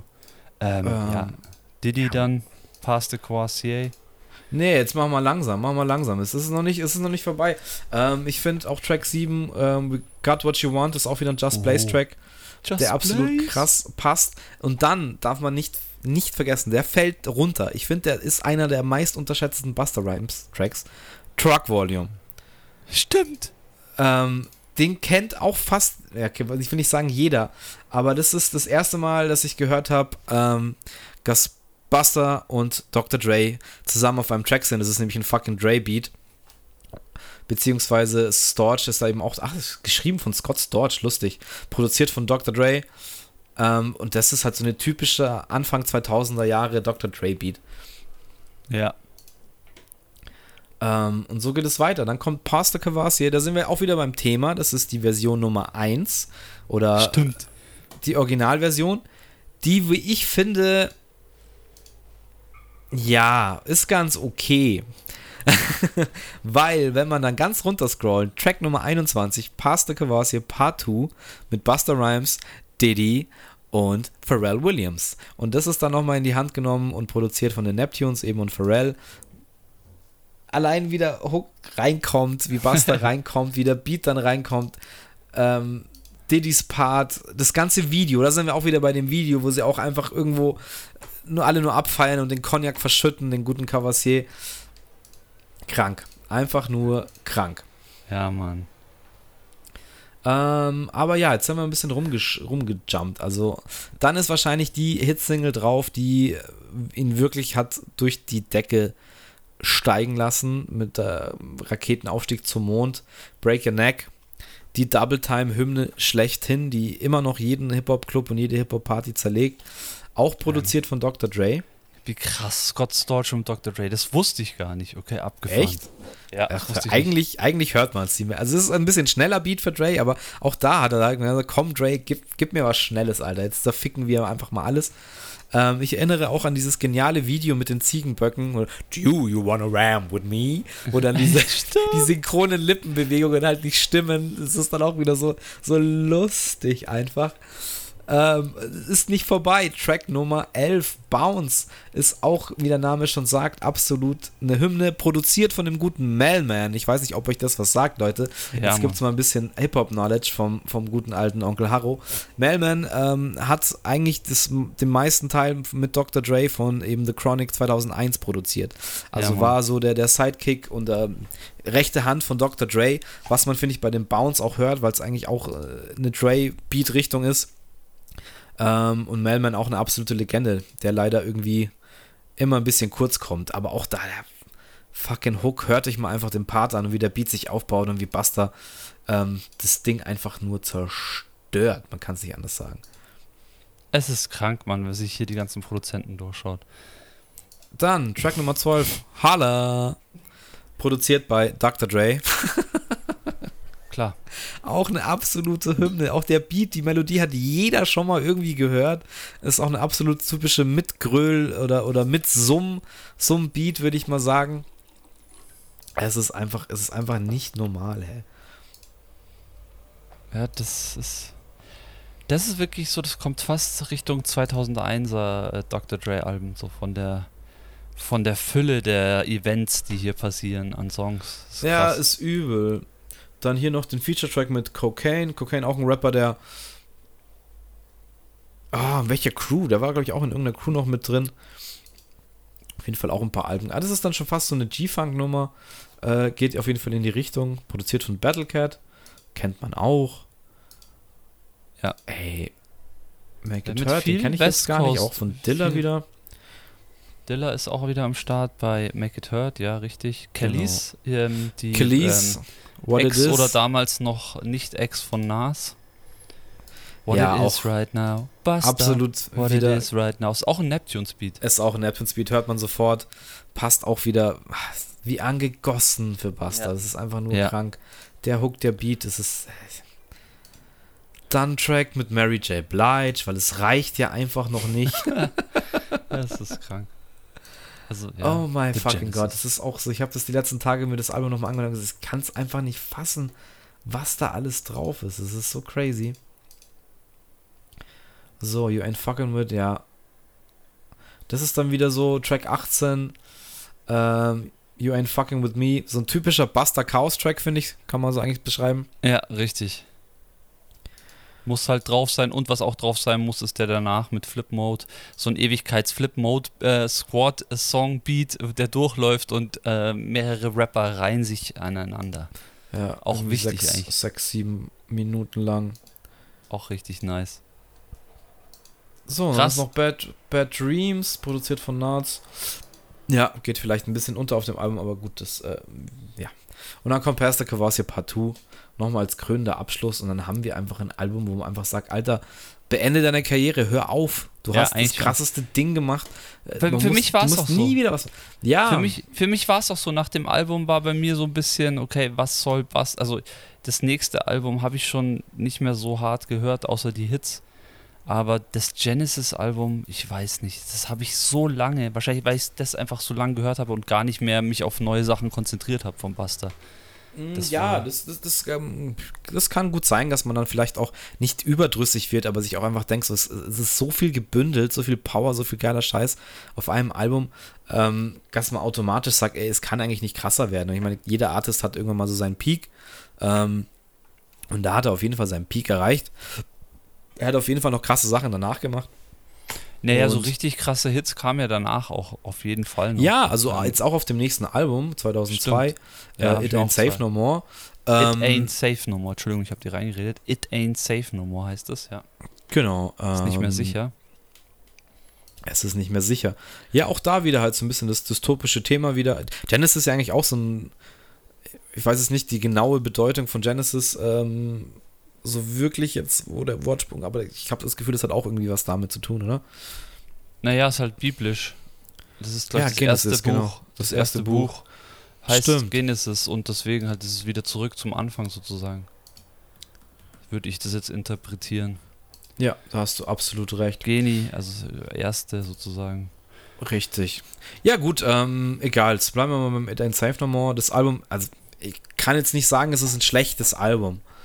Da sind auf jeden Fall geile nein. Nummern drauf, auch der Track Nummer 3. Ähm, What You Do When, wie geht's weiter? Oh Gott. Naja, hier der Call the Ambulance mit Rampage ist auch nice. Es sind sehr viele nice Songs drauf. Ähm, für mich Track Nummer 8 ist so dieses Album. Nee, ähm, wo war ja, warum hatten der so viel? Ah, nee, weißt du, der Überhit ist da drauf. Also Track Nummer 8, sage ich jetzt mal noch, ähm, auf jeden Fall Track Nummer 8, Make, Make It Clap. Ja, wie Make It Clap ist nicht der Überhit von dem Album. Nee, der Überhit von dem Album ist der mit Mariah Carey. Ach, der hat was. ungefähr komplett durch die Decke durch. Also der ist ja, ein, ich glaube, der hat auch hier auf äh, Spotty hat er am meisten Klicks Äh, Ja, definitiv. Ähm, mit Abstand, weil der einfach, ja, I Know What You Want, Mariah Carey, Track Baby, Nummer if you give 12, it to me, I give it to you. ist eigentlich der, you want. wie soll man das Ja, das- sagen? Ist eigentlich Ja, das der, ist ein Hit. Das ist einfach ein Hit. das ist Und- der Rapper und Sängerin Hit ever. So, es gibt keinen, der, welcher? Welches, sag jetzt nicht Dilemma mit Kelly Rowland Nein, hau ab, Alter. Auf keinen Ja. Fall. Also, Ja, was, was- mir da noch einfällt, ist äh, J-Lo Ja Rule. Äh, Ähm, nee, aber die Combo, nee. Fat Joe Ashanti. Ja, aber die Combo, nee. Also, Ja, ja, ich weiß schon, was du meinst, aber die Nee. darf man nicht unterschätzen. Nee, das darf man nicht ist unterschätzen. recht, du hast schon recht, das ist wahrscheinlich für viele gleichbedeutend, aber für mich Buster Rhymes, Mariah Carey passen wie es Vorhaust aufs Auge. Und was ich ja so geil finde, ist ja dabei, dass er bei diesem Hit einfach alle seine Flipmo-Jünger mit reingezogen hat. Spliffs da, alle kriegen ein bisschen was ab von dem Kuchen. Finde ich halt nice. Weißt jeder andere Ja. wird wahrscheinlich sagen, hey, was, was ist mein Song? Ich charte damit, äh, bleibt weg. Und er nimmt einfach seine ganze Crew auf den Song und die leben heute noch davon wahrscheinlich. Was da halt auch das Ding einfach fett gemacht hat und rund gemacht hat, ist das Video.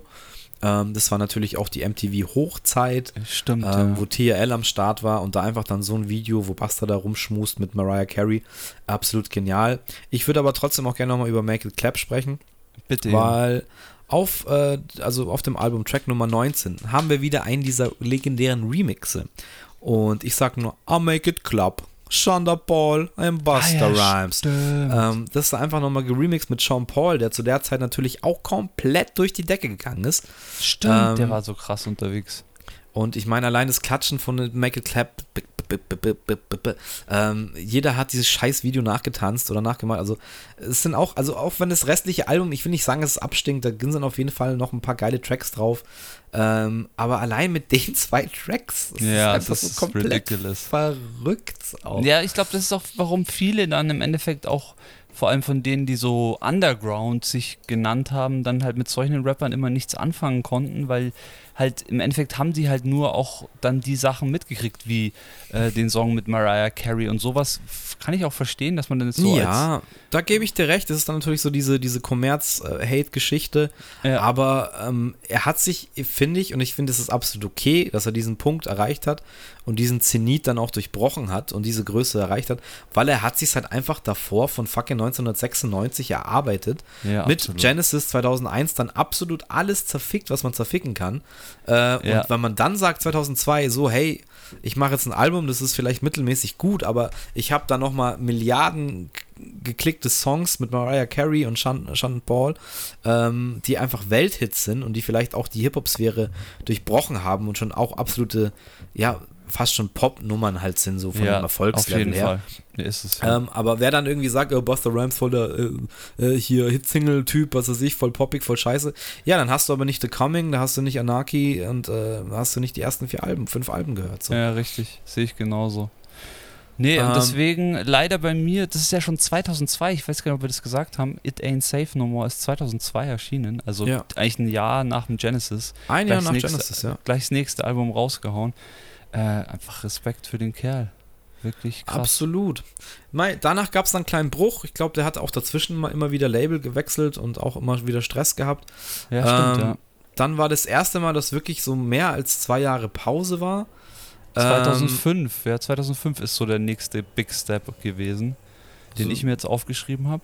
laut ähm, meiner Notizen 2006. Ja, richtig, aber davor, 2005, äh, ist er den Step gegangen, dass er in die West Coast zu dem Label von Dr. Dre gegangen ist, zu Ja, das- Aftermath. Das meine ich Genau. ja. Genau. Und dann kam 2006, ähm, hat er sich mit Raidern zusammengetan und die haben dann auch ein Album zusammengeschustert. Da kann man jetzt auch sagen, was man will. Ich habe das damals halt extrem gefeiert, Ich auch. weil das ähm, auch, also ich habe mich schon gang gewundert, so was In ist mit Buster, wann kommt Buster wieder? Ähm, es ging Gerüchte um, dass er bei Aftermath signed und dann hat ihn Dre halt wirklich gesigned auf dem Label, wo eben Eminem rausgebracht hat, wo er 50 Cent ähm, mit groß gemacht hat und dann kommt auf einmal fucking Buster Rhymes und bringt ein Album und es heißt The Big Bang. Und das war auf jeden Fall eine Nummer, wo man sagt, Alter, davon erhoffe ich mir was. Ähm, es ist jetzt vielleicht kein Genesis, aber das Nee. Album ist auf jeden Fall ein Big Bang, würde ich mal sagen. Ja, da sind halt, da, sind dann wirklich alle Größen auch ähm, featuremäßig drauf, die man sich so wünschen kann auf einem geilen Rap-Album. Krass. Ja, ich einfach. finde halt schon den ersten Track so krass, der auch von Dre produziert ist. Ähm, Get Your Some, ich glaube, da ist auch Ja, Q-Tip mit dabei, Ja, im Hook auf jeden dabei. Fall. ja. Das ist schon so ein episches Intro. Und dann sind wir halt wieder, wieder, Wieder. bei einem absoluten Mega-Welthit, der dann auch nochmal durch seinen Remix und das krasse Video ähm, sowas von die Deck durch die Decke gegangen ist. Ähm, und eigentlich mit einem Sample von Daft Punk, wenn man das mal Stimmt, äh, so sagen kann. Ka Track Stimmt. Nummer 2, Touch It, Alter. stimmt. Richtig. Touch it, Es- bring it, babe. Es ist it. aus dem Technology Daft Punk. Also ich weiß nicht, ob es genau abgesampelt ist oder auf jeden Fall davon irgendwie inspiriert. Von dem Technology ähm, Daft Punk Track von dem, glaube ich, ersten oder zweiten Album. Ich weiß es jetzt gar nicht. Ähm, ist ein Swiss Beats Beat. Stimmt. Und dann gab es ja einen Remix, wo er, ich weiß gar nicht mehr, wer da alles drauf war. Mary J. Blige, Papoose, ähm, und keine Ahnung, wie, wie, ich muss kurz recherchieren. Tausende waren da drauf. Wer beim, Touch, beim Touch It Remix alles am Start war. Weil das war ja dann auch mal so, wow, krass, kennst du Touch It von Buster Rhymes? So, ja, krass, aber hast du, hast du den Remix gehört? So, hä, was für ein Remix? Und dann schaust du dir die Scheiße an und man dreht komplett am Rad. Also jetzt pass mal auf, das muss man kurz hier droppen. Klar. Ähm, Touch it, bring it, babe, watch it, turn it, leave it, stop on Also, Buster Rhymes featuring Mary J. Blige, Missy Elliott, DMX, Rudiger, Lloyd Banks und Papoose. Alles klar. Und der ging dann auch irgendwie, keine Ahnung, fünf, mit fünf Minuten Video, wo jeder sein Part hat. Mein gut, ähm, das wird ein bisschen überschattet ähm, von diesem. Ja, da ist ein Bodyguard bei dem Videodreh von ihm irgendwie erschossen worden. Stimmt, bei dem Videodreh, stimmt, war das, ja. Ähm, und es hat auch wohl irgendwas mit dem G-Unit-Lager zu tun gehabt, was dann letztendlich auch wieder irgendwie dazu geführt hat, dass ähm, Buster mit Dre halt gebrochen hat oder mit Aftermath gebrochen hat oder man weiß es nicht so genau. Was dann so ein bisschen durch die Presse gegangen ist, ist, ähm, dass Buster halt nicht ausgesagt hat, ja, obwohl stimmt, er irgendwie Polizei, auch mit ja. am Start war und das ist so ein bisschen äh, alles überschattet davon, aber nun gut, History is History. Es ist, glaube ich, auch in, in dem Video ist ein Mentioning äh, an, den, an den jungen Mann, an seinen Bodyguard, der da irgendwie äh, umgekommen ist. Keine Ahnung. Ja. Im, Im Hip-Hop ist halt schon immer Scheiße passiert und 2006 ähm, immer noch äh, eine Zeit, wo da auch immer noch halt einfach manche Sachen scheiße gelaufen ja, sind. Ja, oder erst recht. Ich meine, da war richtig Geld am Start. Ich habe äh, gelesen, dass der Bodyguard hat ähm, Buster Rhymes während dem Video seine ähm, seine Jewelry, seine Juwelen und seine Ketten irgendwie verwahrt. Ähm, man weiß halt nicht, was da dann im Endeffekt vorgefallen ist und ich denke einfach, Buster Rhymes hat sich ähm, bedeckt gehalten, um einfach seine Leute zu schützen. Ob das, jetzt, ob das jetzt wirklich der Grund war, warum Buster Rhymes mit Dre gebrochen hat, das weiß ich nicht. Haben die danach nicht wirklich Songs mehr miteinander gemacht? Ist es so? Ich weiß es jetzt nicht. Vielleicht habe ich jetzt auch ein bisschen ähm, zu aber kann natürlich sein. Ähm weit aus dem Fenster gelehnt. Aber er war auf jeden Fall dann nicht mehr auf Aftermath gesigned. Und es ist wohl. Ähm, es war wohl auch mit einem Grund, warum. Aber weiß ich jetzt nicht. Okay, alles klar. Ja, dann lass uns doch weitermachen. Hier äh, Touch ja, It Song gern. Nummer 2. Der dritte Song ist gleich mal mit Missy Elliott äh, am Start. Die Queen. Da muss ich aber sagen, ist ein Track, den ich nicht gut finde. Dann nervt mich irgendwie, oder hat mich schon immer, also was heißt nicht gut finde, ist ein Dr. Dre Beat, aber ich finde den Beat nicht irgendwie nicht geil. Okay, ja, klar. Es, es war, es war eben auch so meine Erfahrung mit diesem Album, dass es da klare Nummern gab, die ich extrem gefeiert habe, aber auch Nummern gab, wo ich gesagt habe, ah, irgendwie ist mir das zu erzwungen. So. Weißt, weißt du, wie ich meine? Ja, ja, klar. Aber dafür gibt es halt dann wieder andere Nummern, die absolut legendär sind, so wie äh, New York Shit, der von DJ Scratch produziert ist mit Swiss Beats. Ist irgendwie so ein typisch klassischer New York Oldschool Beat ja, und Swiss Beach äh, in seiner unnachahmlichen Stimme äh, macht die Shouts rein. Sehr nice. Richtig geil. Dann geht's weiter mit Track Nummer 5, ey. Das ja, ist, äh, was ist Been da Through los, the Storm eigentlich? featuring Stevie fucking Wonder, Alter. Ja, und da haben sie ihn, glaube ich, gesampelt auf irgendeine Art und Weise. Aber nein, nein, nein, der ist ein Feature. Stimmt, der ist Feature, ja. Der ja. ist ein Feature, der, der hat einen richtigen Part drauf. Ähm, Beat produziert von Shaw Money XL, Black Jerus, Dr. Dre und Buster Rhymes. Also auch so, eine, so ein Monster-Track, wo einfach vier, fünf Leute dabei waren. Und da kriege ich eine Gänsehaut, Alter. Ja, absolut. Also ich glaube, bei den ganzen nächsten drei Tracks kriege ich eine Gänsehaut, weil die alle irgendwie Special Hip-Hop-Tracks sind. Absolut. Track Nummer 6, ähm, produziert von DJ Green Lantern, der lange Zeit der DJ von Eminem war auf Live-Auftritten. Oh, stimmt, ja. Und ähm, Dr. Dre in the Ghetto featuring Rick James, Bitch. haben sie echt den alten Rick James ausgegraben. Finde ich auch absolut stark. Ja, und dann äh, Cocaine. Cocaine auch ein mega starker Track. Also der Beat feiere ich halt auch krass. Ja. Ist, glaube ich, auch ein Dre-Beat. Hört sich jedenfalls so an. Ja, ist auf jeden Fall Dre. Ja, safe. Ja, das ist halt, wenn du Dr. Dre in deinem Team hast und dann solche Beats geliefert kriegst, das kann halt nicht mehr viel schief gehen. Ist ein epischer Track. Ja. So, dann flacht es vielleicht ein bisschen ab. Wobei, Na was ja, heißt, wobei, was kommt der? Nee. I Can't Hold the Torch ist auch Q-Tip wieder mit dabei, auf jeden Fall. Goldmine, Goldmine wieder ein Track One. mit Drake One. Die, die finde ich fassen auch einfach zusammen wie ja die hätten auch mal ein Album machen können. Aber was jetzt überhaupt. Ja. Entschuldigung, Rake One ist für mich aber auch so ein Klassiker, der einfach mit jedem, mit dem er Feature gemacht hat, einfach immer, der hat immer gut sich eingearbeitet. Ich, der kann das einfach. So wie Buster Rhymes auch so. Du musst halt so Typen haben, die da, die sich irgendwo einfügen können. Ich sehe gerade der Track, über den du gerade sprichst, ist produziert von Eric Sermon und Dr. Dre. Na, naja, dann. Alles klar. Ah, das ist einfach nur lächerlich. Ja, das ist echt lächerlich. Ähm, Ähm, ja, der nächste ist doch schon wieder Hit. Der nächste ist auch ein absoluter Hit mit über 10 Millionen Aufrufen auf Spotify. Ja, ja, I love my bitch. Wieder mit, mit der guten alten Kelis und Will I Am. Der Track ist auch produziert vom guten Will I Am.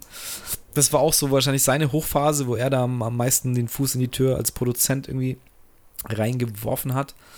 Ähm, ja, krasse Nummer auch.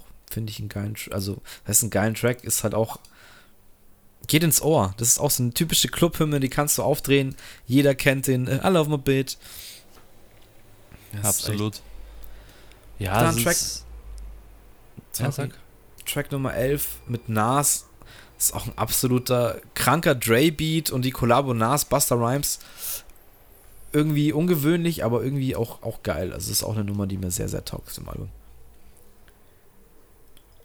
Latoya, ähm. Ein paar, also jetzt die nächsten zwei, auch den mit Timberland, den Get Down, habe ich jetzt nicht im Kopf. Ähm, Nee. Ist auch so eine Nummer. Und du weißt ja, ich bin absoluter Timberland ähm, Freak und feiere alles, was er macht, aber das ist mir so ein bisschen auch zu konfus. Da hat er zu sehr versucht, irgendwie einen Hit für Buster zu basteln. Buster basteln. ähm, ist mir auch ein bisschen, bisschen zu viel, muss ich leider sagen. Geht ehrlich gesagt auch von der von den von der Trackmenge. 15 Tracks haben wir jetzt hier auf dem Album. Aber ja, einfach als Buster, jetzt sieht man es einfach schon, das ist wieder so der Klassiker. Und das ist immer so interessant, wenn wir diese ja, diese Podcasts über einzelne Artists machen, einfach immer dann, wenn man dann wirklich mal reinschaut, was die geliefert haben. Und da nehme ich jetzt keinen dieser Podcasts aus, die wir schon gemacht haben, sei es Nas, sei es äh, Kanye, ähm, das ist einfach krass, ähm, wenn man das mal so runterliest, was da für legendäre Songs am Start sind. Hier auch bei Ja. Buster. Absolut. Echt krass. The Big So. Bang. Geil. 2006. Big The Big Bang. Sehr Äh, gut. nicht Theory, Big Bang Theory. Theory, ich ja, sehr gut. Hoppala, nee, das meine ich nicht. Ja, ab jetzt hört es halt bei mir so ein bisschen auf. Was heißt ein Ja, bei bisschen? mir, bei mir auch, muss ich ganz ehrlich ich habe sagen. mir das ähm, gestern alles nochmal so ein bisschen reingezogen und reingehört. Hab an auch danach jetzt noch Sachen gefunden, die mir sehr, sehr gut gefallen haben, muss ich sagen. Die ich noch gar nicht auf dem Schirm hatte. Aber das 2009er Album Back on My BS, Back on My Bullshit, ähm, da gibt es eigentlich nur einen Track, den ich jetzt so beim schnellen Durchhören, äh, der bei mir hängen geblieben ist. Respect My Con also Konglomerat, Conglomerate oder wie heißt das auf Ja. Englisch, ich weiß es nicht genau. ja, ja. Ähm, featuring Jada Kiss und Lil Wayne. Eine interessante Weezy Kombination. Ja, echt interessant. Ähm, fand ich halt, da hört man halt dann so wirklich so, dass die, haben wir zwar noch nicht angefangen, aber dass die 2010er Generation auch am Beats halt irgendwie einfach am Start ist. Das ist irgendwie so dieser, ähm, Switch, ja. Das ist echt der Ähm, Switch, so ein wo bisschen. es irgendwie auch elektronischer, also was heißt elektronischer wird, in dem Sinne keine klassischen Sample-Beats mehr, sondern irgendwie, ja, es wurde abgefahren, ne? Ja, richtig. was ich jetzt gar nicht schlecht reden will. Auch hier Hustlers Anthem ähm, 09 mit T-Pain, ähm, Genau, Kill ja. Mit Pharrell, also ja. Unten auch Aiken, Kill T.I. ist am, auch am Start. ja, genau, mit T.I. noch was am Start. Aber der Kill Them mit Pharrell ist eigentlich auch ein fetter Track, also kann man auch nichts dagegen sagen. Ähm, sind halt alles Sachen, die habe ich, ja, Ich bin genauso, ich habe das auch wenig gehört. Was ich noch hervorheben möchte, ist das Arab Money. Das ist für mich so der Vorgänger. Das ist das erste Mal, das ist auch wieder Buster Rhymes Vorreiter, wo er einfach ähm, arabische Sample benutzt. Und äh, ich musste immer, wenn ich den Song höre, äh, an den äh, unglaublichen Hit von MIA denken, mit dem die ja so durchgestartet ist. Das hat eigentlich Buster so ähm, eigentlich schon fast gestartet, dass er so Arab-Style reinbringt und das ist auch eigentlich wirklich ein Hit, den jeder kennt. Ähm, Arab Money, sehr nice. so. Arab Money. Dann ziehen wir mal das Tempo ein bisschen an, da wir die Sachen jetzt auch nicht so wirklich kennen. 2012 dann Anarchy 2. Ja, habe ich gar nicht Ähm, gehört. Hast du gar nicht gehört? Also ich habe mir Null. gestern mal mich durchgeklickt. Ich habe geschrieben, typisch 2010er Beats. Okay, Ähm, komplett viel, geswitcht. Okay. viel, aber gut, habe ich geschrieben. Viel, aber gut. Ja, sieht French an- Montana, Chris an den Brown. Rake One, Ace Hood, Two Chains, also das ist ein typisches Feature-Album, würde ich schon fast sagen. Ja, aber es war auch lustig, weil äh, ich meine, er ist trotzdem immer noch am Start und man muss halt leider sagen, dass ihm diese ganzen alten Feature-Leute und die alten Größen sind einfach wahrscheinlich weggebrochen und dann auch noch Dre weggebrochen und so. Und dann hat er sich halt so Leute wie äh, Two Chains reingeholt oder ähm, Chris Brown und sowas. Ja. Wobei ich sehe, da ist auch ein Song mit Rag One drauf. Ja, zwei sogar. T.I., Big Sean, also auch namhafte Leute drauf. Ein Track featuring Spliff Star, der gute Spliff auch mal am Start. Ich sag Ace Hood, das sind ja auch alles Größen, kann man jetzt so nicht sagen, dass es dann irgendwie wegzulächeln ist, aber ähm, ja, ist halt nicht viel gehört. Auch man hört es von den, von den Streaming-Zahlen äh, oder sieht man von den Streaming-Zahlen, dass das so ein bisschen untergegangen ist. Aber ja, ich fand es jetzt nicht scheiße, ganz im Gegenteil. Das kann man auf jeden Fall machen. Anarchy Ähm, 2, krass. Und dann ist das alles im gleichen Jahr, das kann doch nicht stimmen. Dass die dann noch gleich noch ein Album oder war das von irgendeinem Film? Nee, das ist, glaube ich, dann auch, ähm, weiß ich nicht. Also da war auch eine Pause dazwischen. Ich weiß dann auch nicht, ist ja bei Spotify immer ein bisschen, ist auch als Album deklariert, aber ob es wirklich ein Album war. Ähm, auch 2012 dann A Year of the Dragon. Äh, Habe ich gestern auch mal ein bisschen durchgehört. Ähm, fand ich zwei, drei Tracks ganz geil. I'm Talking to You fand ich episch. Das ist gleich der erste. Ja. Aber das ist halt dann auch wieder, es ist halt ein anderer Style. Es ist schon fast so dieses hymnenhafte, dieser, wie soll man sagen, Stadion-Hip-Hop würde ich das irgendwie betiteln. Ah, okay. Also einfach alles bigger, bigger, bigger, bigger. Dann habe ich noch den äh, Do Your Thing aufgeschrieben. Das ist Track Nummer 3. Das klingt dann auch so ein bisschen. Aber da steht auch gar nicht dabei, von wem es produziert ist. Ja, es ist irgendwie ein bisschen. MOP-mäßig. MOP-mäßig. Ja, es ist ein bisschen komisch. Ich finde auch, dass es kein vollwertiges Album ist oder nicht ganz zählt. Aber, naja. Kann auch sein, dass es einfach im Nachhinein irgendwie als Album zusammengefügt hat, verschiedene Songs, so kommt mir das so ein bisschen vor. Aber es ist jetzt alles Halbwissen, weiß ich jetzt nicht. Lass uns mal konzentrieren auf das 2013er Album YMCMB. Was heißt das denn? Ich habe es auch gestern versucht zu erschlüsseln, kann ich dir nicht sagen. Mula, okay. Aber auch krass, sind eigentlich nur Feature-Songs. Ja, aber da finde ich zum Beispiel, da ist auch der Soundboy drauf. Das, das fand ich aber interessant, weil der Soundboy mit Cameron ist hier drauf. Ja. Und ich meine dann auf dem 2020er auch nochmal? Nee, warte. Der war irgendwie zweimal irgendwo drauf. Stehe ich gerade auf dem Schlauch. Nee, warte mal, warte mal, das war ah, doch anders. Ah ja, genau. Nee, auf dem Year of the Dragon, Track Nummer 9 ist auch dieser Soundboy. Das ist genau der gleiche Track, der jetzt eben auf der, auf der, ähm, wie heißt der, YMC, YMCMB, der erste Track ist. Also das, das deutet auch darauf hin, dass dieses Year of the Dragon auch irgendwie kein richtiges Album ist oder das irgendwie zusammengestellt oder eine Compilation ist oder wie auch immer. Ja. Ähm, ja, habe ich mir jetzt auch nicht so viel angehört. Sau viele Features, also jeder Track eigentlich ein Feature. Ja. Und ja, weiß auch nicht so ganz genau, was das sein soll. Ähm, gehen wir zum nächsten, weil das fand ich interessant. Kennst du das von The 2014? Abstract Dragon. Ähm, das ist äh, nämlich Buster Rhymes und Q-Tip-Album. Ja, haben die zwei sich zusammengetan, haben ein Album rausgehauen. Ja, so relativ kurz, zehn Tracks. Ich habe gestern auch mal ein bisschen mir alles durchgehört. Das ist auf jeden Fall, das, das hat was. Ähm, wir sind ja auch alte Homies, kennen sich von früher ganz gut. Ähm, ohne, wer weiß, ohne Q-Tip, ohne Tribe Called Quest, vielleicht auch kein Buster Rhymes heutzutage. Ähm, das fand ich interessant. Da hat man sich Mühe gegeben, jetzt auch nicht zu lang äh, versucht, es zu strecken. Ich finde es auch schön mit dem Cover, irgendwie inspiriert von dem alten Tribe, Tribe Called Quest Album. Ähm, das Ja. ist mir durch die Lappen gegangen und das, das werde ich mir auf jeden Fall nochmal näher zu Gemüte führen, weil das fand ich echt sehr, sehr, sehr interessant. Sehr schön. Sehr Voll. schön. Jetzt schaue ich gerade mal, ja. Gibt es von 2014 auch nochmal so eine verrückte 19-Track-Ding. Das hat, damit habe ich mich gestern aber nicht mehr befasst. Das Einzige, was Nee, ich mir gestern noch gegeben habe, ist eben das 2020er Album Ja, genau. Extinction Level Event 2. Das ist für The mich, das, das ist God. für mich auch ein vollwertiges. Also das ist.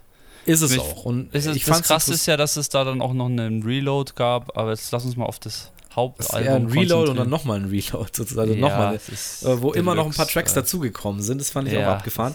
Aber das Ding ist wirklich geil. Also da habe ich mich auch gestern wirklich das erste Mal ja. erst so richtig damit befasst. Ich glaube, ich hatte ähm, dir das 2020 auch, auch erzählt schon.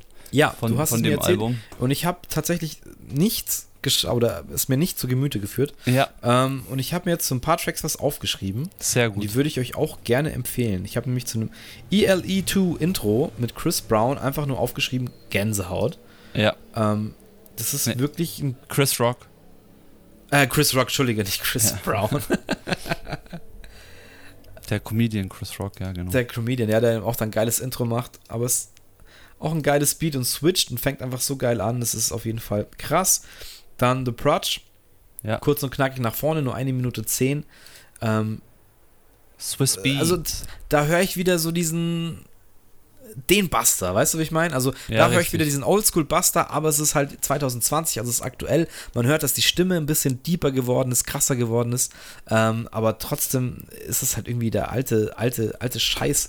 Also so ähnlich wie bei Nas, der halt mit den alten Alben dann wieder oder mit den neuen Alben zu alter Stärke gefunden hat, so meine ich das. Ich finde es immer so lustig, weil ich glaube auch die anderen, die Alben davor, die so ein bisschen untergegangen sind, da gab es auch dann wenig äh, wahrscheinlich Werbung und Videos dazu. Hier jetzt bei dem Album gibt es eigentlich bei den ganzen Hits, die da drauf sind, also ich will jetzt mal vorgreifen auf Track 4, den Xar, Feed MOP gibt es auch einfach gleich so ein fettes Video und da sind einige Songs drauf, die einfach videomäßig so richtig krass sind. Und deswegen bin ich, ihr wisst ja, ich bin ein äh, medialer Mensch. Ich, ein Video gibt mir immer noch mal einen anderen Push für einen Song, vor allem wenn es geil gemacht ist.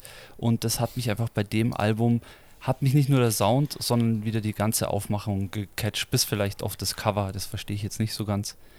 Wobei mit der Covid-Maske kann man vielleicht dann auch noch irgendwie. Ja, Extend Level äh, Event 2. Also ich glaube schon, dass ja. sich das auf Covid bezieht. Ja, ähm, ich finde halt auch so die Sachen davor, haben wir jetzt auch besprochen, sind so ein bisschen fallen hinten über, ähm, weil ich glaube, dass das wirklich auch so Cash-Grab-Geschichten waren. Also einfach ja. nur Sachen, um, um ein bisschen was zu verkaufen, um ein bisschen Geld zu machen. Und das wieder ein Album ist, wo er, glaube ich, einfach Bock hatte und ähm, sich auch wirklich damit befasst hat.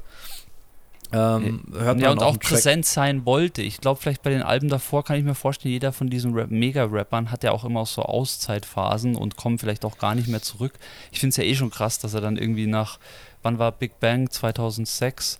Ähm, nach äh, 14 Jahren sagt, er haut jetzt nochmal richtig einen raus. Ähm, das ist ihm hoch anzurechnen und in dem Fall hat das echt in meinen Augen geschafft. Also, ja, definitiv. Das ist auch Track 9, Bomb, ähm, klassische Boom-Bap-Nummer, die absolut krass ist. Ähm, dann gibt es noch den Look Over Your Shoulder featuring Kendrick.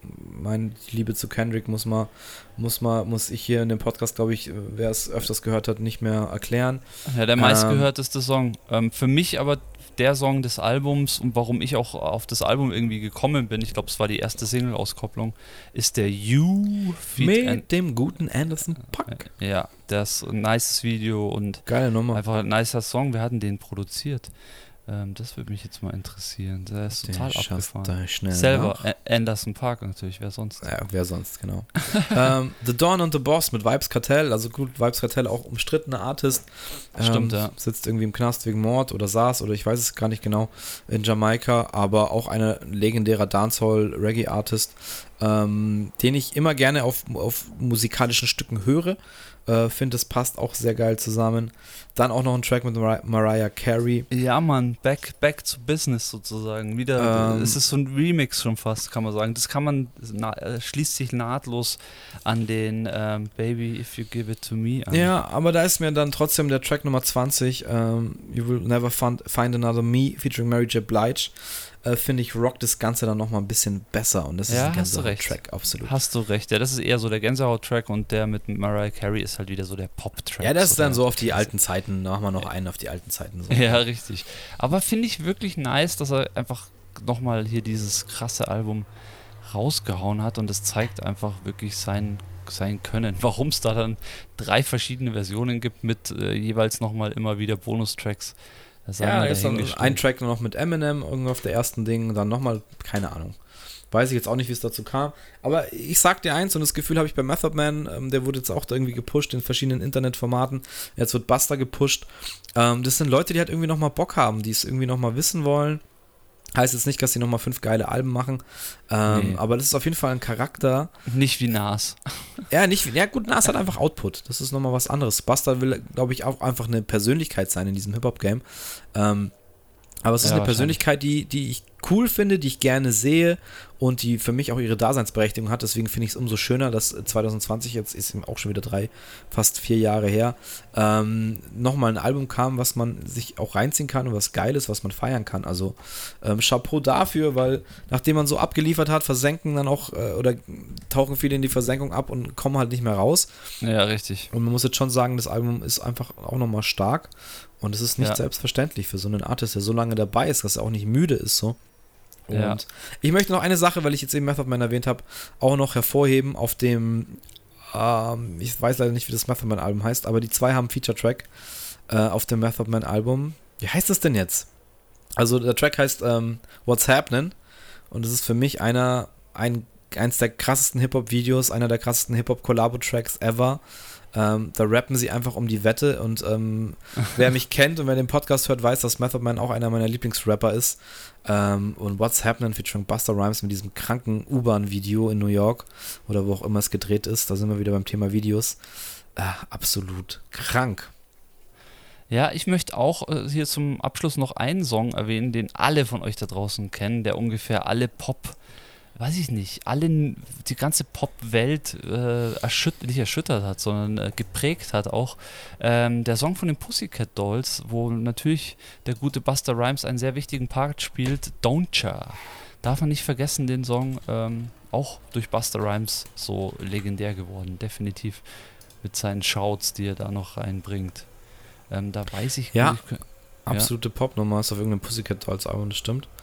Ja, 2000 Ähm, 2005 ist der erschienen, der Song. Ach krass, ja lustig. Das Feature- CeeLo Green hat den produziert. Krass. Ach krass, ja, das passt irgendwie.